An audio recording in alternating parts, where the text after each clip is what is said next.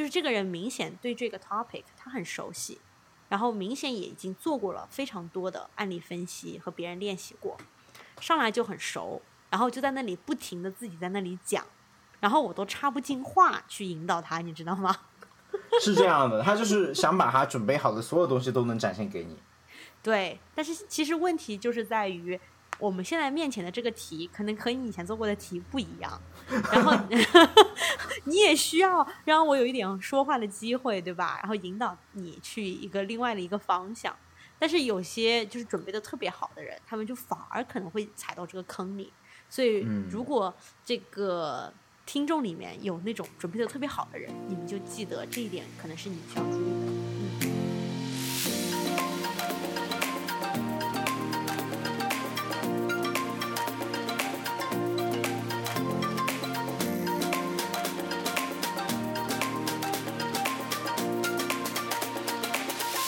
大家好，欢迎来到三言两语，我是主播 Harry，我是主播 Emma。嗯，大家看到我们这个节目就没有按照正常的节奏更新，就知道 Emma 或者 Harry 又非常的忙了，对吧？嗯，不是 Emma 或者 Harry，明明就是 Emma 和 Harry 都非常的忙，好吗？Emma 那边随着在顶级咨询公司的工作慢慢的步入正轨，然后加班时间就慢慢的长了起来，是吧？嗯。这是名不虚传，周末都是属于一个躺尸的状态，录不了节目，所以我们这期节目就不得不 不得不挑在某一个艾玛工作日可以请假的、可以提前下班的某个工作日录的节目。对，我们现在在工作日的周中，我们在周中的一个晚上来录节目，就是因为我们刚刚过去的十月份面试季的经历，一定要分享给大家。对啊，就十月份面试季嘛，我们这边也是，不管是在领英上面，还是公司里面，都能体会到整个面试季大家的求职的热情。然后领英上面就有各种人，就是发消息啊、私信啊，认识的不认识的都来求内推。然后公司里面呢，真的就是最近面试的频率非常高，就在要完成自己已经有的任务之外，还要花额外的时间，一个星期要面。两到三个 candidate，嗯，没事没事，大家会马上听到我一天面了九个人的经历。天哪！OK，那我们今天就聊一个比较应景的话题，就是关于面试嘛。毕竟艾玛也是刚刚入职，是吧？然后也是刚刚从一个身份从面试者转成了面试官，非常的快，就短短我我我都我都很好奇，你们公司就居然就让。新人就进进公司两周就已经开始承担面试的工作了，这个还没有两周了，但是是这样子的。First of all，因为没有很快的转化，因为我面试其实是在一年多以前啊，对吧？我是一年半以前面试的，因为 MBB 他们都是提前一年就招了嘛，对吧？对对。还有一个就是因为我入职的时候是咨询顾问，所以我面试的人其实要比我低两个级别，所以我并不能面试我这个级别的人。嗯。哦。对。OK OK。呀。我面试的就是还是在本科的那些小鲜肉，嗯，这样子。那那今天就就主要结合我们最近的面试的经历吧，以及 call back 到一些之前自己面试、自己作为面试者的经历，来跟大家聊聊面试中的一些有趣的事情和给大家的一些 tips。嗯，perfect，那我们就开始吧。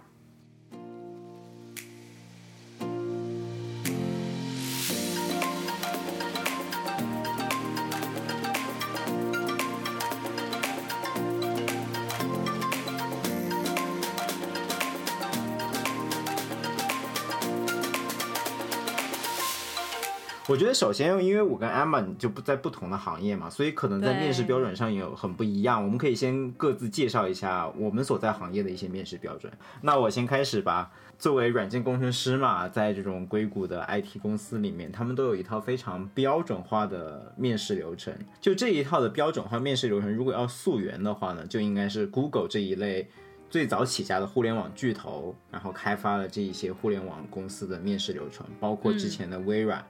大概呢，其实就是特别像平常我们的应试一样，他会给你出一到两个算法题，然后让你面对面的来解决这个问题，并把 solution 给写下来，并把解决方案给写下来。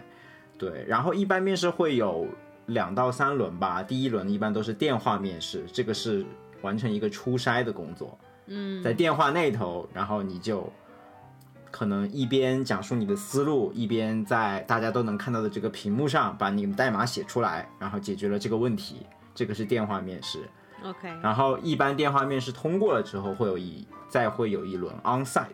嗯，就是到公司来现场面试，这个叫 onsite。当然，由于现在疫情的原因，onsite 都变成了所谓的 virtual onsite，就是虚拟的现场面试。也就是说，你坐在电脑的那一边，跟面试官视频玩这样子面对面的交流，然后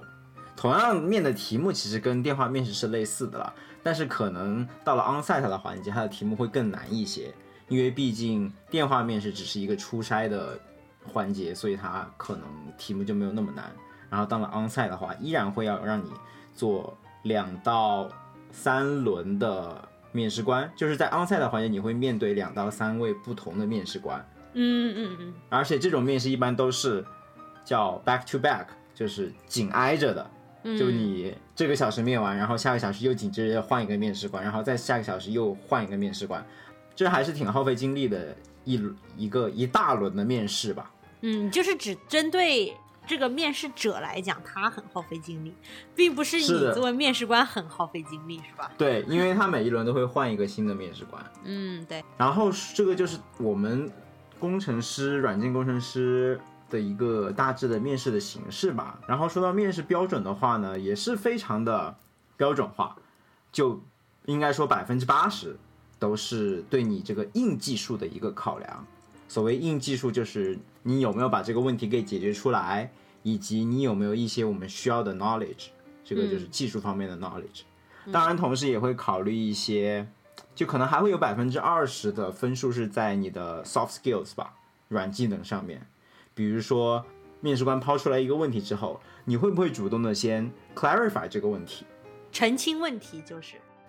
对，你会不会主动的要求澄清这个问题，而不是非常匆忙的就开始提出解决方案，嗯，在这跟我们是你还没有一样的。还没有完全把这个问题的理解清楚的情况下，嗯其实就是，即使你理解清楚了，你也需要就是和面试官确认一下，我的理解是错对的。嗯对对，这就是一个澄清题目的一个，这是一个拿得分点。另外一点呢，就是你在整个解决方案的过程中，你就不能闷着头把整个 solution 从头写到尾，然后一言不发。而理想的情况是你一边写一边告诉面试官你的思路是怎么样的，这个叫在英文里面叫做 think out loud，嗯，就是你要把你的想法说出来。嗯在你写这个题、解这个题的过程中，一边写一边跟对方解释。嗯所以这个也是在考察你的硬技能之外，对你有了一个软技能上的额外的一个要求。嗯，这个我们也是一样的。所以这个就是我们大概的面试标准吧。OK，perfect，、那就换做我来啦。其实我们的面试标准里面，主要就是你说的那些，就是绝大部分是你指的那些软技能。嗯但是其实我们的这些你说的那个，比如说怎么解决问题，这都算是我们的技能点里面偏硬的部分。对，是 OK，那我就先讲一下。首先，我们的面试呢分两种嘛，就是有案例分析面试和就是行为面试。那我是不做行为面试的，我只做案例分析面试。用英文讲就是 case interview，嗯就是我不做 behavioral questions，就是有专门的 HR 会去问这些问题，或者是到比较后面几轮的时候会有。但是我现在面的是呃第一轮，就相当于本科生他们要找大学毕业以后的第一份工作，然嗯后他们的第一轮面试，OK。但是他们之前已经提交了简历嘛所以就相当于简历 HR 筛出来以后，他们经历的第一个面试，这个里面就是只有两个案例分析，也是像你们一样，两个面试官 back to back，每一个大概二十五分钟到三十分钟，然后要解决一个嗯 case，、就是解决一个案例。嗯 OK，然后呢，我们大概会关注的哪些方面的表现呢？我也可以来讲一下。嗯、首先我要声明的就是，我们的这些就是面试标准并不是什么公司的机密，因为我成为面试官以后，我现在再回头看，嗯，我当初在准备咨询公司面试的时候，我其实也知道。这些方面是我要好好准备的，然后我也当时也是有刻意练习这几个方面的，所以当我成为面试官，然后看到这个打分标准以后，我觉得就是嗯很合理啊，make sense，和我之前作为一个面试者时候的这个准备是符合的。OK，就是这些面试标准其实都是一些公开的秘密，大家在求职期间都可以轻易的在网上就可以找到。嗯，我觉得就是只要你有在练习，比如说你们行业，只要你有在做算法题，那对于我们行业，只要你有练习过这个 case interview，就是呃案例分析，那你就应该要知道好的标准是什么。嗯嗯，网上会有一些信息，还有就是你一起练习的小伙伴，如果比较有经验的话，也会告诉你这些。嗯，然后那我们就具体讲一讲，我们会在评估这个 candidate 的时候看重哪几个方面。我可以举几个例子啊，因为我并不能说就是一个完整的 list 是什么，但是我可以举一些例子，比如说。第一个最重要的就是你有一个非常清晰的来解决这个问题的结构和条理，就像你刚才讲的，我要怎么去解决这个问题？你在一开始的话要有一个，就是说，哦，我的方案是什么？然后你要把这个方案按照一个就是非常有逻辑的方式来表达出来。OK，就比如说，其实案例分析呢，很像一个解应用题。就比如说，我想要算，嗯、一个东西的利润。那你一开始最基本的，你这个解决问题的结构应该是利润等于收入减掉成本。就如果你一嗯开始连这个都不告诉我的话，就是你我就会觉得你没有一个大的这个解决问题的框架和结构。OK，然后第二个呢，就是你肯定要具有基本的数学计算能力，也就是这些加减嗯乘除的能力，因为我们在做计算的时候是不允许使用计算器的。而且你也并没有一个电脑，就像你们，我觉得写码就相当于一个码，自己就把那个数学算出来了，对吧？但是嗯在我们这个面试当中，你你是要自己手算的。当然，这个数字不会特别的难，但是你至少需要在有一定压力的情况下，然后当面用纸和笔把它算出来。OK，嗯，所以说这也是我们需要考察的。OK，但是呢，就只是加减乘除，并不是微积分那些。OK，然后呢，还有一个就是我们会关注你是不是始终呃，就是 focus 在这个问题的关键点上，因为毕竟我们的面试就只有二十五分钟到三十分钟。嗯，就是我们会。就不建议这个面试者花很多时间在那不那么重要的问题上，就比如说，如果我们有一个案例分析的题目是 OK，客户想要找到嗯这个四百万美金的，嗯四百万美金的太少了，呃呃四千万美金吧，四千万美金怎么来省这个成本？那如果你找到一个可以省五十美金的方法，那这个肯定就是不重要的，对不对？嗯嗯对，因为这个对于真正的可能问题的关注点就基本上没有太大的帮助。那如果我给你十个选项，你肯定应该是先关注那个数额比较大的可以节省成本的方案，然后从那个开始着手，对吧？因为其实，在面试的过程当中，就比如说他可能会给你一个图表，然后他很坏的地方就是，他不会，他可能把这十种方案从左到右排列，然后呢，他肯定不会把就是最数额最显著的或者是最重要的那一个方案放在第一个，他可能把它放在第三个。那大部分的面试者，如果他不注意的话，他可能会从左到右来评估每每一个方案。但其实你应该做的是，你先找到我应该先评估哪个方案，再开始评估每一个方案。嗯嗯，这也是就是可以体现出你是不是具有八十二十嘛，因为你们就是 eighty twenty 这种关注问题最关键的地方。嗯，OK，然后还有一个就是语言表达能力 （communications），就像你说的，即使你有了一个很好的解决问题的结构，你也有很强的数学计算的能力，你还是需要一边做一边讲。这样子的话，我们就知道你在干嘛。而且，即使你有小的地方算错了，我们也可以就是帮你及时指正出来，因为有可能有一个人算的时候就差了一个十，这样子。可能或者漏了一个单位，然后这样子的话就会出现一些问题。至少我知道我要怎么帮你看哪里错了，对吧？然后呢，你会发现当有一些人差了一些十或者差了一百，呃，这个数量级的的时候，还有一点，呃，一个技能很重要的就体现出来，就是这个人有没有生活常识。就比如说，如果我要让你算一个票价，然后你跟我说一个足球比赛平均的票价是一万块钱。那是因为他比如说多算了一个零或者什么之类的，那一个有生活常识的候选人他就会知道这个不 make sense。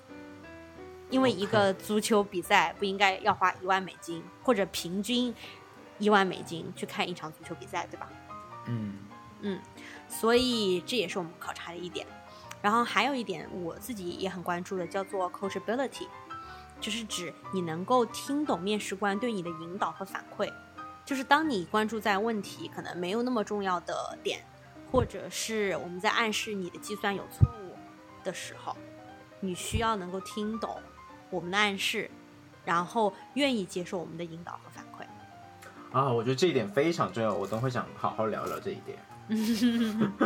很好，OK。那反正我们这个问卷，你会按照就是在不同的这些方面打完分之后呢，嗯，然后他还要再去面另外一个人嘛，我们也是两个 back to back，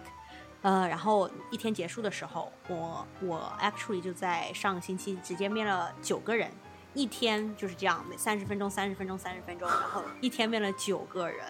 然后一天结束的时候呢，我们就会和那个人力资源部的人，就是 HR，我和另外一个面试官，我们三个人就坐下来一起讨论，我们觉得可以进入下一轮的人选是什么样子的人，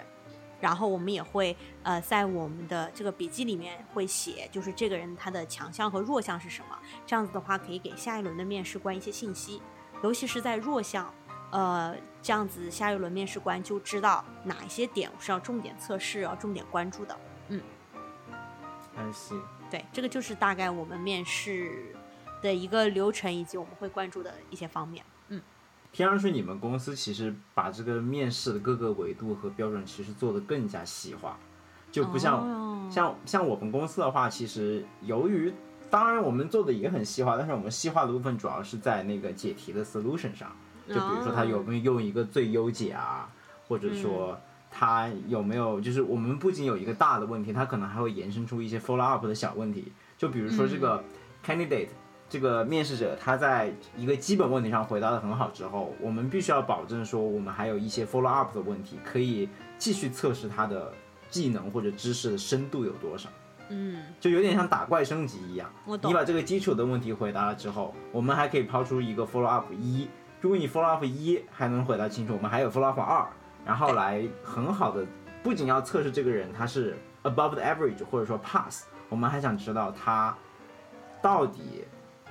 他的技能的深度是有多少，然后是不是能匹配到不同的这个匹配到他自己想申请的这个 position，因为有的时候可能会出现这样的情况。说白了就是你们的题是有区分度的嘛？对，就到了第二、第三题的时候就有阶梯性了，嗯。对对对，因为为什么要这样做呢？就是有的时候我们会可能会考虑，就是我们录一个人可能并不是一个非黑即白的决定，就是我他想要这个 position，那我们就只是 yes 或 no，并不是这样，而是说他如果没有达到这个 position 的要求，maybe 他可以达到第一个 level 的那个 position 的要求，嗯，所以通过这样的阶这样的阶梯性的一个考量的话。我们就可以根据面试结果，适当的把这个面试者最后能匹配到一个不同的 level 的岗位去，可能会是低一级，也可能会是高一级。嗯，那你们还是很仁慈的，因为那天我面的九个人里面，能进入下一轮的也就大概两三个人。然后我刚刚其实，在准备这个节目之前，还特意查了一下，就是 MBB 这三家顶级的。咨询公司这几年来的录取率，其实在百分之一到三。OK，Yeah，所以就是说，如果你没有过的话，就是没有那么多我可以给你匹配一下的这个 余地。我觉得可能你以后在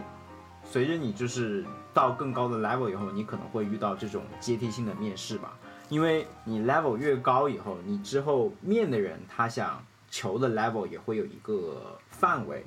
对，我知道，嗯，就说 entry level 它其实没有那么多区分，但是越往上，它其实往上一点和往下一点，它的 flexibility 是在那里的。对，因为因为等你就是在高级别的工程师来说，他可能在求职的时候，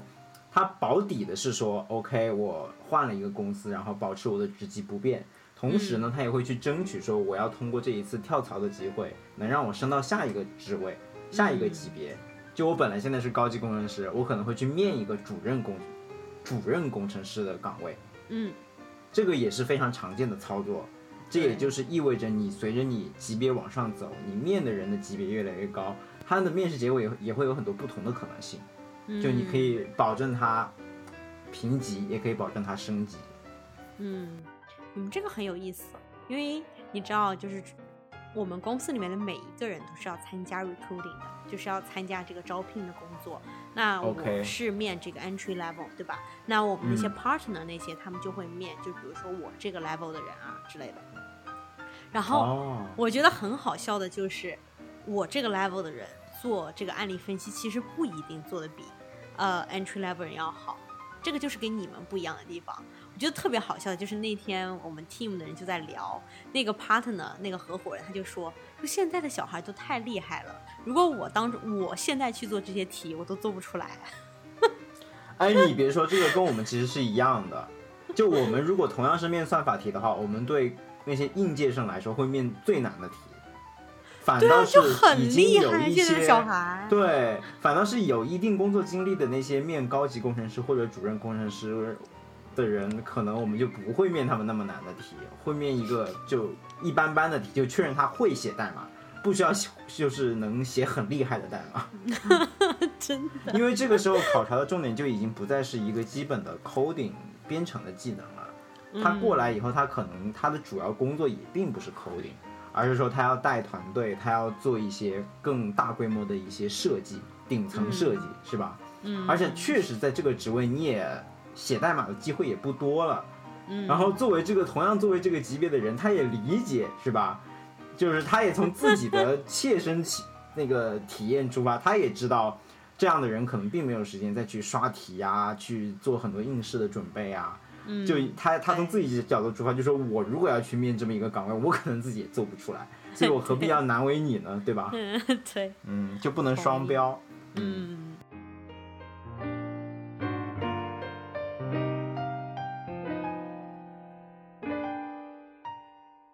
那如果从给参与面试的人啊，我相信我们很多听我们这期节目的人，肯定都是非常关心面试，或者说立马要经历一场很重要的面试。那对于他们来说，嗯，他们可能会关心说，既然有这么多点的话，那面试官他最最看重的一个点会是什么呢？就是说，作为面试官的话，我们可能也会有我们自己的 rule of thumb，对吧？对就是抛开那一些公司给我们的准则以外，我们可能会对面试者有一个，就是会有我们自己个人非常关注的一个点，就这个你们分享一下。嗯，首先我们不是对每一个 matrix，就是每一个方面我们都要打分吗？但是呢，这些打分并不会自动的变成一个总的分数，然后来告诉我我应该怎么给这个人排序。所以就意味着，在我排序的时候，我是可以根据我自己的感觉来走的。没错，对，嗯，那我在排序的时候，我最看重的点就是，我觉得这个人是不是一个聪明人，是不是一个拎得清的人。那嗯具体到案例分析来讲，什么叫做拎得清呢？就是指他到底有没有在一直解决我当初提出的这个最关键的问题。因为在做一个案例分析题的时候，你会经历很多的步骤，你会算出很多就是中间要算的那种点，但是很多人会算着算着就忘记自己最初要算的是什么了。OK，你知道吗？然后，然后很好笑的就是，比如说我，呃，我让你算一个足球的那个票价，对吧？嗯，所以其实那个题呢，它是需要你用，就是先算出这个成本是多少，然后我们的利润目标是多少，然后反过来推我们要那个收入是多少，然后再从收入等于票价乘以数量，就是票的数量，然后你可以反嗯推回去，就是你这个票价应该要多少才能达到某一个利润目标这样子。OK，但是有些人呢，他就会算着算着，然后就来问我说：“OK，所以我们的票价是多少？我觉得就瞬间这个人就就拜拜了，我觉得他就，是不是就很 sad，对吧？对啊，对啊，但是就是就是说你面试了这么久，你在面试个寂寞啊，你就是最开始连题都你都没有懂，你就已经忘了你自己要做的题是什么。对啊，但是你知道吗？就是可能九个里面有三个人都是这样的。因为就是说你会 get into the weeds，就是你你会一直在那里算算算，然后你就忘记了我要解决的项是这个。OK，嗯，不过我觉得人在紧张情况下也确实很容易犯这样的错误了。对。然后如果我提醒他们，然后他就有的人就会恍然大悟，知道吧？有的人可能还没有还悟不出来，是 吧对，就是可能有些人是要悟十秒，有些人只要悟一秒这样子。OK，所以就是我觉得这一点是我觉得最重要的，就是你要拎得清你在干嘛，你在你在面试的时候你到底在做什么。OK，但是这个似乎听上去还是嗯很基基本吧？因为像你刚才说，九个人里面只有三个人达不到这个标准，也就是说这个标准只能滤掉三个人，那似乎不是那么的 effective 啊。对啊，但是剩下的六个人，那还有其他二十个 matrix 呢。那有些人是知道自己在干嘛，但是数学计算能力，我就遇到了一个二十八除以七就是除不出来是四的人，OK，或者遇到一个二百八十除以五百六十就是算不出来是零点五的，因为就是很多美国人他对就是九九乘法表的那种概念不是那么强，所以他看到嗯二十八和五十六，他不会马上反应出来是七的倍数。哦，是、嗯因为你想美国很多考试都是直接拿计算器的嘛，所以你就很少有这种心算的经历，你就确实就数数感要差一些。都不用心算，你是笔算。但是 anyway，嗯，还有一个就是这里面其实又涉及到了那个你要能听懂我的引导。就比如说有些人在算二百八除以五百六的时候，他问我他可不可以 round this number，就是四舍五入一下，对，就能不能四舍五入一下？他问我能不能变成三百除以五百五。就 first first of all，你这个 round 本身就有一个数学问题，就是你你上下你要往上或者往下四舍五入，你要是一致的方向，你不能是 反的，对吧？你不能啊分子也往上，分母还往下，那这样子肯定就是不对。还有就是对于我们有数感的人，你肯定知道二百八除以五百六比较好算，三百除以五百五其实不好算的，对吧？嗯，然后我就会暗示他，OK，二百八除以你不要 round，因为二百八除以五百六比较好算，三百除以五百五不好算。如果你能听懂我在说什么的话，他就会知道 OK，那肯定是因为二百八和五百六之间有公约数。但是 有些有些人他就没听懂，为什么二百八除以五百六没有三百除以五百五好算？如果我遇到这样的面试者，我都不该在不知道该怎么解释哎，就 对啊，像这样的人就是不会过，你就相信就是有不同的人在不同的地方栽跟头。对，我觉得还有一点就是他们都很紧张，你知道吧？所以就是在那种紧张的情况下，因为你只有二十五分钟，你需要算，基本上等于一道大应用题里面下面有三道小的问题。I see，Yeah，但是我会给一些 tips，就是就是之后我在节目当中，啊、在本期节目当中，嗯、我之后会聊一下怎么让面试不要那么紧张。嗯，但是在此之前我们先来听一听 Harry 的 rule of thumb 是什么。然后我心中的 rule of thumb 嘛，其实就对应刚才 Emma 说的，就是把刚才那些条条框框把它浓缩成一句话。我这一句话呢，就是你是不是一个我未来想共事的人哦，这个其实是我们其中一个标准。？OK，但是我觉得这个就真的就是唯一的标准，就是对，你这个标准就是你觉得你将来能不能跟他在一个 team 里工作，这是我们其中对也是一条标准。对，所以我在面试过程中，不管有多少的那种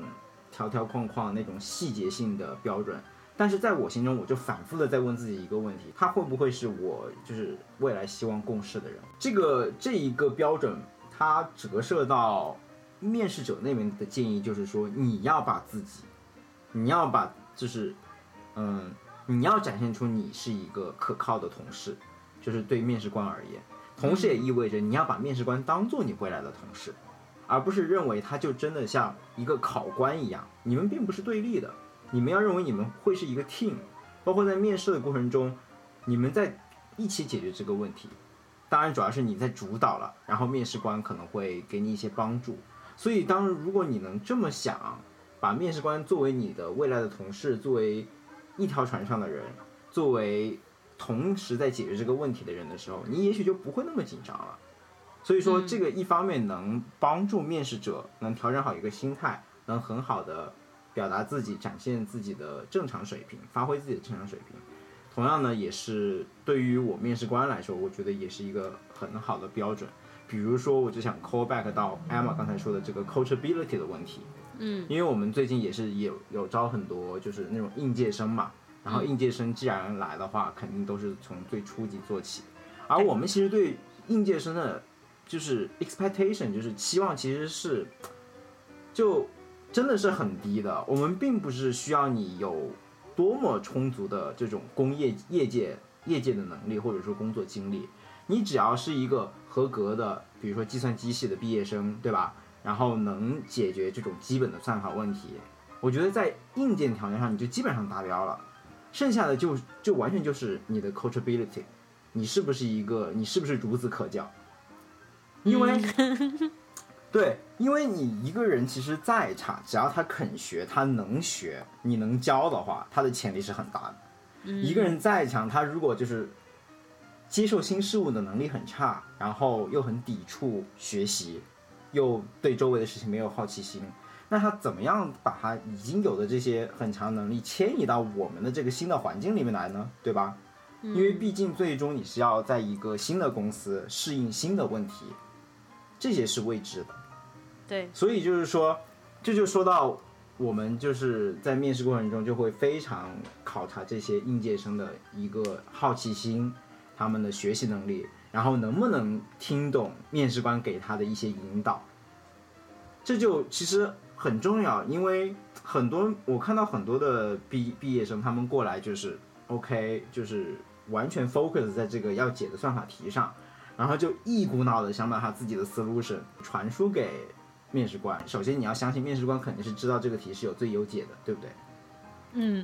所以他肯定当你的。解法不是最优解的话，他肯定会把你往这个最优解上去引导。这个时候你一定要听懂他的暗示，然后慢慢的往他引导的那条路上去走，而不是再继续坚持你自己这个所谓正确的解法。嗯，那你算是很好的了，因为我听说有些人就是在暗示了一两次之后就决定放弃暗示。您做吧。哦，那那就是可能已经就是考察 coachability 结束了，觉得这个人 coachability 为零，所以我觉得他剩下的面试应该都是在走形式吧，就就是就是需要把这个六十分钟用完。当然，另外一方面，就除了新人以外，就是在面试一些可能跟我们同样 level 的人的时候，那就会比较在乎他是他的 personality 是不是很好，对不对？他是不是一个愿意合作的人？还是说他是一个就喜欢一意孤行、单打独斗的人？这样我们可能也不是很能 fit in 我们的这种 team culture，因为毕竟你要做更复杂的项目，那肯定都不是一个人做出来，都是大家一起合作的。嗯，所以这个时候就会非常关心他是不是一个好说话的人啊，然后说话起来是不是特别的冲啊，是不是特别有观点啊？哪怕是有观点没有错，但是你在维护自己观点，在 argue 自己的观点的时候，是不是用一种非常 reasonable 的、让人非常能接受的方式？嗯，所以举了这么多例子，其实都是为了说明，面试的终极目的是要考察这个人能不能未来很好的共事，也就是我心目中的一个 rule of thumb 吧。嗯，那我能。就这一点补充一下对面试官的建议吗？因为你其实讲的就是对面试者的建议。然后我们公司的话，关于就是，嗯，这一条标准其实专门有一个面试之前的培训，嗯，叫做 unconscious bias，嗯，就是指你很多人在选择这一条，就是你觉得他是不是一个很合适的未来的同事的时候，会把这个问题想象成我喜不喜欢这个人。但是如果我喜不喜欢这个人，其实是比较容易有 unconscious bias，就是指潜意识当中的偏见，就是会你会喜欢那些跟你更类似的人，而不是那么喜欢跟你不同的人。尤其是我们现在也知道，要考虑到你在面试的时候，你肯定会面试到就是不同性别、不同种族的人嘛。对对，你就会比较就是人之常情，你就会选择和你比较相似的人。就是包括就是肤色啊、性别啊、性格啊、讲话的方式啊等等等等，嗯，所以这一点也是就是我们作为面试官要特别小心的，就是这个就相当于 call back 你这个建议吧。哎，但是我有一点可能不是特别同意，就是说，其实我觉得面试最后招进来，真的确实都是类似的人，而不是说一味的要追求 diversity。就是 unconscious bias 并不是一个硬性的，你需要刻意去追求 diversity，而是就是你就记住你要注意自己，你是会有 unconscious bias 的，所以你就记得有这件事情的存在，然后你在面试的时候要小心，就是这个意思。OK，嗯，还有一个就是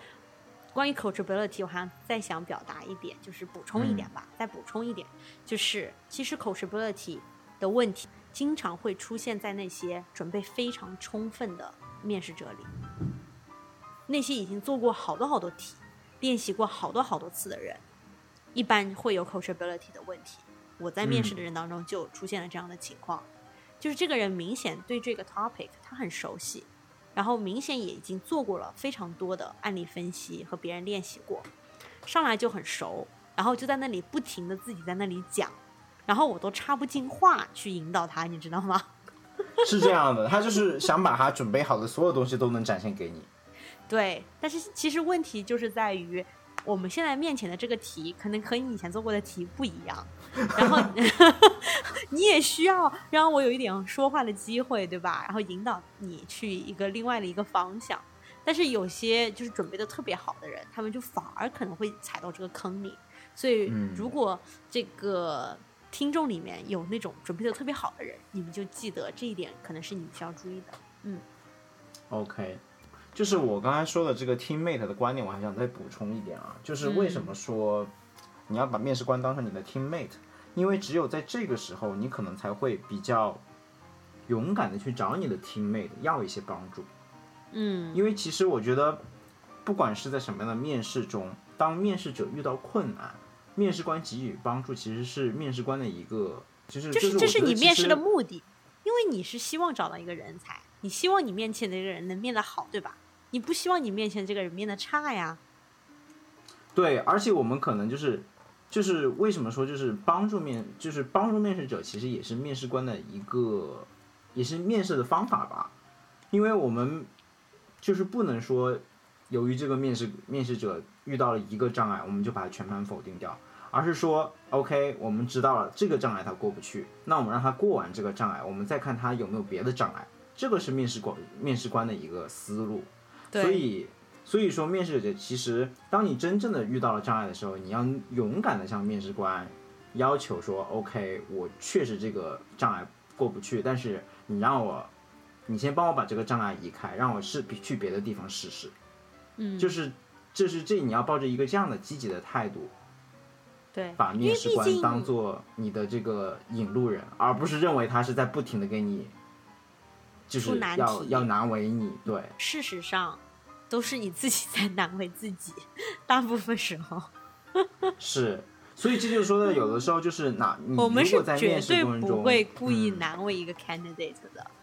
对，因为就是这个题目本身，还有面试者自己已经够难为人了，不需要我们出来难为。对，我们在面试官，我们在面试过程中，其实是在不停的做减法的，就是把这个难点一个一个去掉。当然了，最理想的情况是我们一个难点都不去掉，全都被你解决了，那这个是最理想的情况。对，但是剩下的情况都是在不不断的移除一些难点。嗯、对，毕竟我在面试的九嗯个人里面，也就遇到了一个是不需要我任何帮助，就一下子就把全程东西都解出来。然后那个人事实上到了第二轮以后，他也拿到了那个最终的 offer。OK，这种就是属于就是很少数的人才会这的样。outlier 了，对吧？对，这种人就是那个就是录取率在百分之一到三里面的那种人。嗯，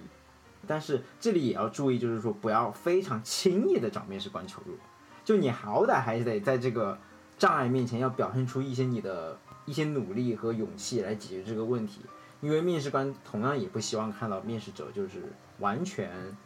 在没有任何尝试的情况下就轻易的去要 hint，这个也是一个非常不好的 signal。这就说到我当时面的一个小哥吧，还是本科还是 Harvard。所以就本科 Harvard，就不管怎么样吧，我对他还是有一个比较高的 expectation 的，是吧？嗯，虽然说这个可能不太对，是吧？应该一视同仁。哦，我跟你讲哦，啊，在我那个在我那个面试当中，那个二十八除以七等于四算不出来的人，他是在斯坦福学 CS 的，在斯坦福学 计算机的。我对他本来有很高的期望，因为虽然大部分面我们人都是什么斯坦福这些的，但是我觉得斯坦福学计算机的数学应该还是不错的。但是 never mind，OK，、你继续。对我也是在面了那个小哥之后，就把这些什么名校的光环都去神圣化了，对吧？然后那个小哥呢，就是我觉得他可能也是因为太累了，就我已经面他是最后一轮了，然后又出了一个不是那么简单的题。首先，他当时看到这个题的第一反应就说：“OK，这个题我没见过。”就就一个出现了一个非常难为的表情。那我觉得这个就还好吧，难为是正常的。但是他紧接着就感觉很容易就已经开始出现了一个放弃的情绪。为什么我说他快要放弃了呢？就是我在疯狂的给他 hints，我在疯狂的给他一些暗示和线索，但他就是不接，甚至他最后就直接说：“这个我不知道，你直接告诉我答案吧。”他都 我就这个态度也太差了吧！对我 我从来没有遇到过这种。我觉得就是你不知道做没有关系，但是你如果直接展现出这种轻易放弃的态度，其实是非常不可取的。哪怕你再累，我觉得你哦，这个 actually 也是我们的一个 matrix，就是当你遇到困难和压力的时候，你能不能保持镇静，OK，就是 hold yourself together，你是你仍然是一个就是正常的在做题的状态，而不是整个人大崩溃。我觉得他当时可能就是有一点，不管是在体力的压力下还是什么，就有一点崩溃了吧。嗯，我宁愿相信他在正常体力下是可以解除这个问题，或者说起码还是愿意多想一下的。对对嗯但是呢，但是他这个暴露出的崩溃的情绪，其实就已经就是 say goodbye 了。嗯，那我们这一期节目的标题也许可以叫做就是哈利让哈佛毕业生大崩溃的面试。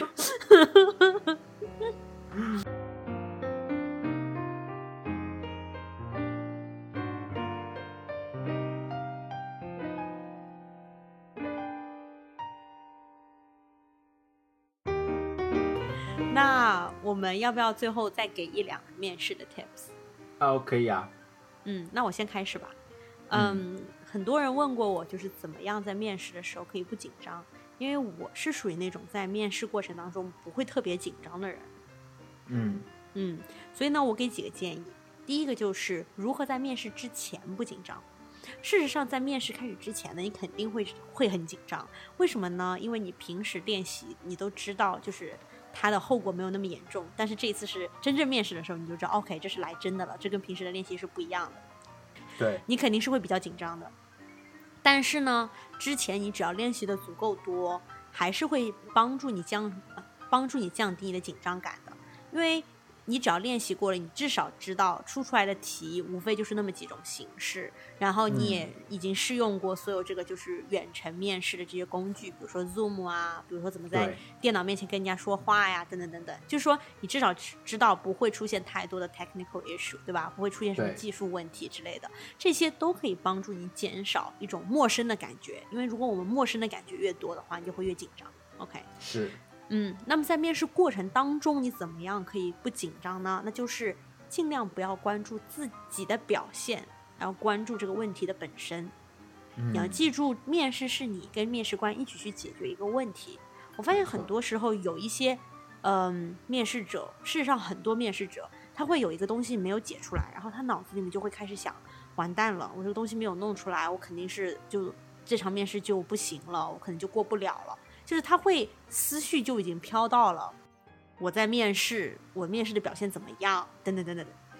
懂吗？而不是、嗯 OK，嗯，但是我的建议呢是，你应该永远把你的思绪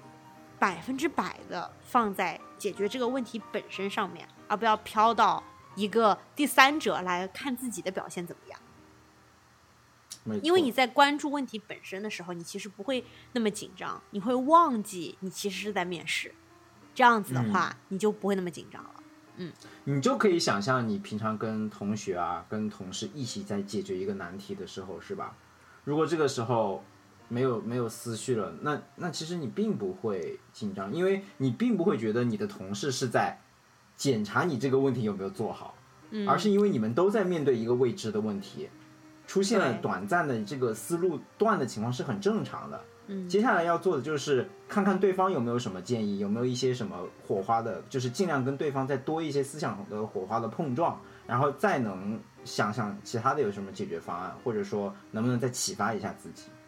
对，其实我觉得这一点也特别能体现一个面试者他的好奇心。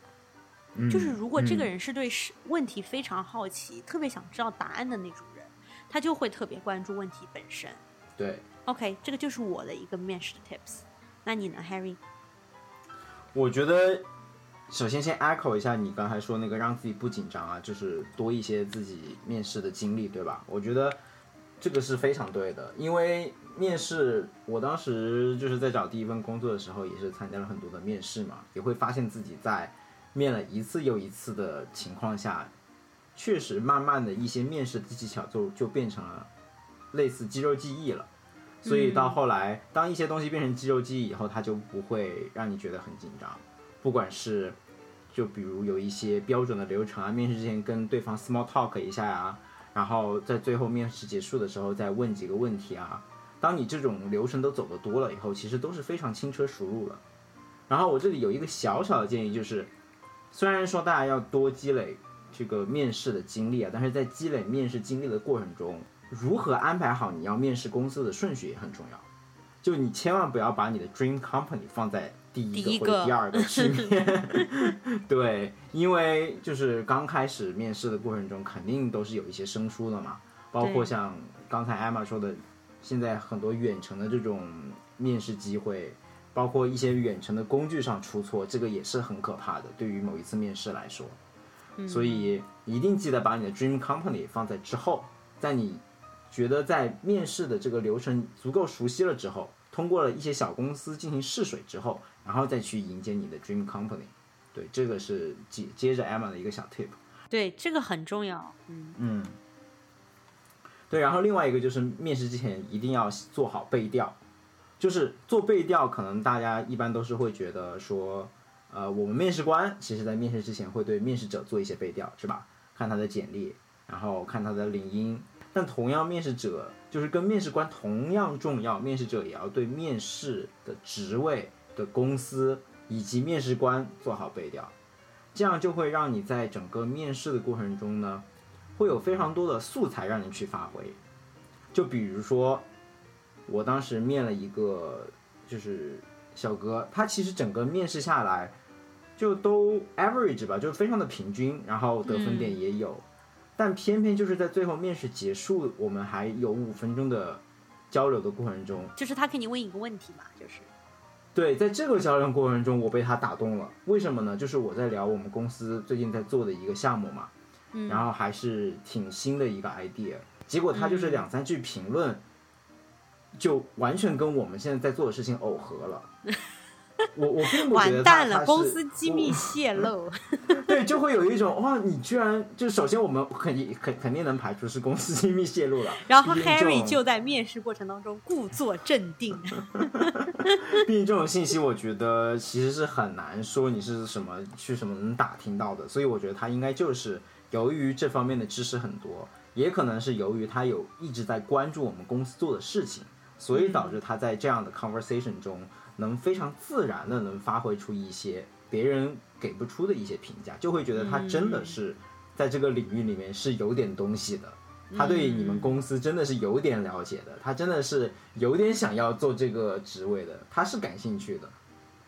就很好啊，这样 candidate 就很好。嗯，对，所以当你做好了这这些背调以后，哪怕是一个再标准化的面试，它其实也是有很多发挥的空间的。对然后在这些发挥的空间里面，你也许就能成为那个出头的人。对，因为说实话，这种标准化的面试下来，可能只要是就是 candidate 如果选的好的话，基本上表现都差不多，可以说，嗯，就表现都平平。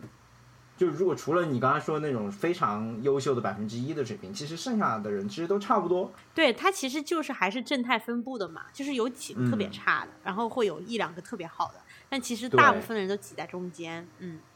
但是你听上去的话，你们就是中间挤的那些人，你们也需要挑出来，不像我们，我们就取前面几个特别好的就够了，就是后面这些挤在中间的人不用区分。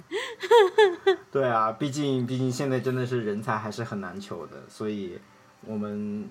也需要很多正态分布中间的人啊。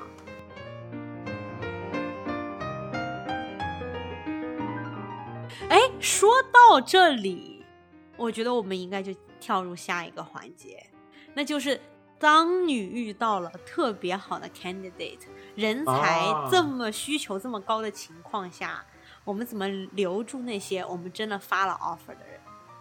哦，这个就是 Emma 有一个非常有趣的事情要跟他分享了。我第一次听到的时候，我都震惊了。哎，我第一次也是听说你们公司发了 offer 之后就干等别人，就是接不接 offer，哎，这个也太不主动了吧？挺多情况下都是干等的，因为可能也是因为我们不愁吧，就觉得应该是别人来抢我们，而不是我们来抢别人。但是现在好像这个这个人才市场人才市场上的这个 dynamic 有点变了，对，现在都是公司去抢人，对，对，OK，虽然我们只有百分之一到三的录取率，对吧？但是我们最后发 offer 的那些人，我们知道他们是人才当中的 top 百分之一到三，那我们肯定是希望能够留住他的。更何况呢，就是就是这样子的 candidate，他们肯定也申请了 MBB 所有的三家，对吧？我没有听说过谁是 MBB 只申请一家，然后不申请另外嗯两家的，对吧？嗯所以在这样子的情况下呢，我我就看到了，也就是目睹了我们公司是怎么去把一个就去吸引这些发了 offer 的 candidates，怎么让他们来给签字。OK，呃，我不是之前讲了，就是我第一轮排名第一的一个特别优秀的人，然后他第二轮也过了嘛，然后呢，那个人过了之后，他就马上给我发了那个邮件，跟我说我要带来一些好的消息啊，我第二轮也过了。然后我就特别开心嘛，因为就是在第一轮结束的时候，是我打电话过去 congratulate 这个人，然后并且嗯给他提供了一些 feedback，、然后也回答了一些他的问题，所以我们就聊了半个小时。然后这个过程当中呢，让他就觉得 OK，我是一个这个公司里的 resource，他第二轮过了以后，他会想要把这个好消息告诉我，所以呢，他马上告诉我这个消息之后，我就马上跟他约了一个又是一个三十分钟的 chat，然后同时就把这个邮件转发给 HR，让 HR 知道这个人要联系我。OK，, OK 他而就是让 HR 知道这个人被通知拿到 offer 以后，马上来告诉我了。那 HR 就知道 OK，这个有戏对吧？因为他很开心。，This is a good signal。对他很开心，他想要跟我再聊一下，对吧？就等等等等、嗯 o k 所以呢，我就又跟他聊了半个小时，解答了一下他的问题，然后同时呢，我们的 HR 还直接就马上给这个 candidate 成立一个小分队，有大概那么五六个人，这个里面就是有从最 entry level 的在公司里面工作的人，一直到合伙人级别，全部都有，然后每个人安排不同的职责。就是要在几天内完成的，包括要跟这个人约一对一的聊天儿，然后要带他去参观办公室，要有 in person 的这种 coffee or boba run，就是带他去喝咖啡或者喝奶茶，然后有人要负责带他去吃晚饭，或者是在公园里面吃一个披萨聊天等等等等，然后有些人要专门给他写就是那个祝福的话语和贺卡什么之类的。所以就是每一个人都在这几天当中要把这些任务完成，让他体验我们这个公司的文化是什么样子天呐，没有想到比面试者还卷的面试官。真的就是这样。确实，我也我也挺惊讶的，因为我当初收到这个 offer 之后，我就直接签了，所以我就其实没有体验到这些，你懂吧？就因为就是如果你推推就就一下，也许就能体对验到你越这个推推就就晚饭 boba，然后 全套一条龙服务了。对，而且还有一个，就是因为我们当初就是我当初在面试的时候是那个 COVID 最严重的时候，所以就是完全不可能有这些任何这种面对面的 activity，不像现在的话就好一点，就是你还是有一些 in person 的 events to do。OK，像我们的话，一般还是会可能一个岗位，比如说发三个 offer，然后期待中间有一个人接。对，哦，这样子啊！我的妈呀，那也太夸张了吧！哇，那我们肯定不可能的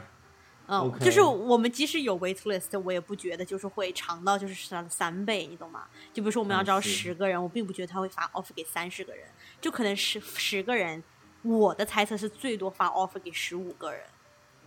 如果没有接就没了。对，OK，那这是今天我们关于就是面试季的一些分享，希望能对大家有所启发，然后也希望大家接下来的面试季能更加的顺利。嗯，那我就们就 pick pick pick。pick pick 环节吧。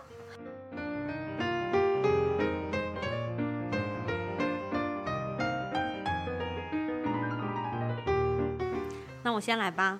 好，这个其实是我们节目的忠实听众给我分享的，嗯，是 California Four Color Maps。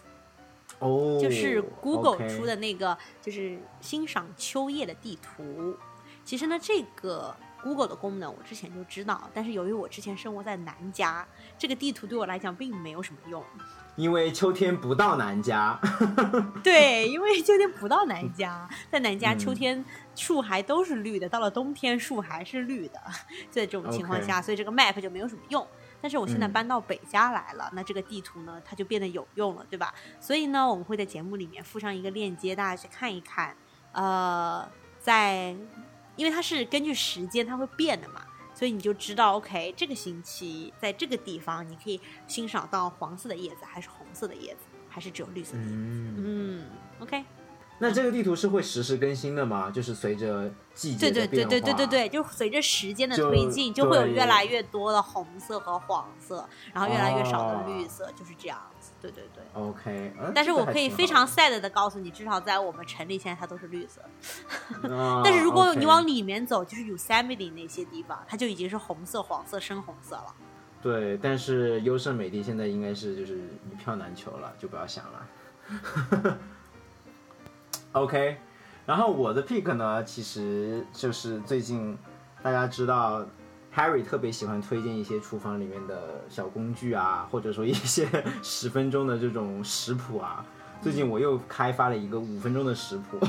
是，就因为最近太忙了嘛，就面试季啊，加上工作都很忙，就是我最近迷上了 smoothie。哼，interesting，嗯讲来听听，嗯你用什么 smoothie 东西做就是 smoothie？就是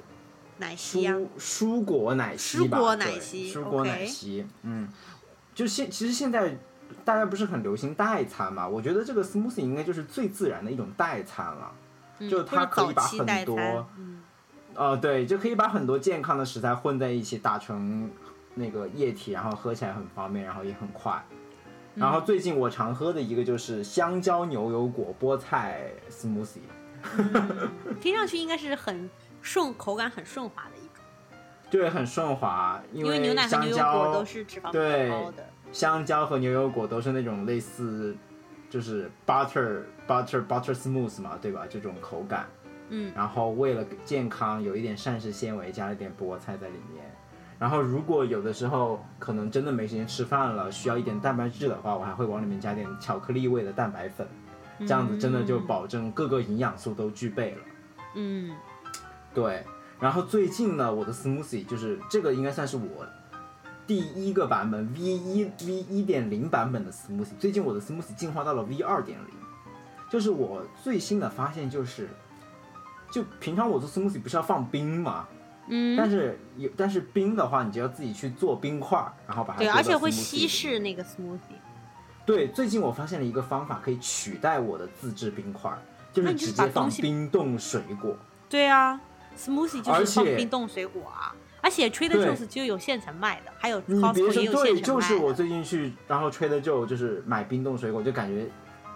又打开了 smoothie 的一个新的世界。Trader Joe 的冰冻水果真的是太丰富了。大家就是用那些冰冻水果来做的。嗯，就我最开始去 Trader Joe，，我是为了找冰冻蓝莓的，因为因为我之前在别的超市里面，我只我唯一见到的冰冻水果就是冰冻蓝莓，就比较常见嘛。结果到了 Trader Joe 以后，发现还有什么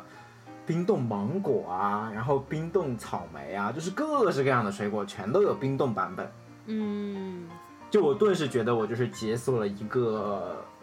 一个整个热带的 smoothie 的 食谱，就非常的兴奋，对，嗯，就能让我的 smoothie 变得更加的丰富多彩了。对，对，就是推荐，就是没有时间吃饭的啊，然后又懒惰的这个小朋友们，可以就是做一做 smoothie，也是一个很营养的、自然的一个代餐的选择。而且做起来真的就很简单，你把东西往那个什么那个搅拌机里一一放，然后打两分钟就出来了，然后喝起来也很简单，就然后洗碗也很简单，就 everything is simple。哼，这个就是我今天给大家的 pick。OK，无暇与君一席，有缘三言两语。想听到更多关于美国职场的正经闲聊，欢迎订阅我们的节目。如果喜欢我们的节目，也欢迎分享给你身边的朋友。咱们下期节目见，拜拜拜拜。无力的看着现在。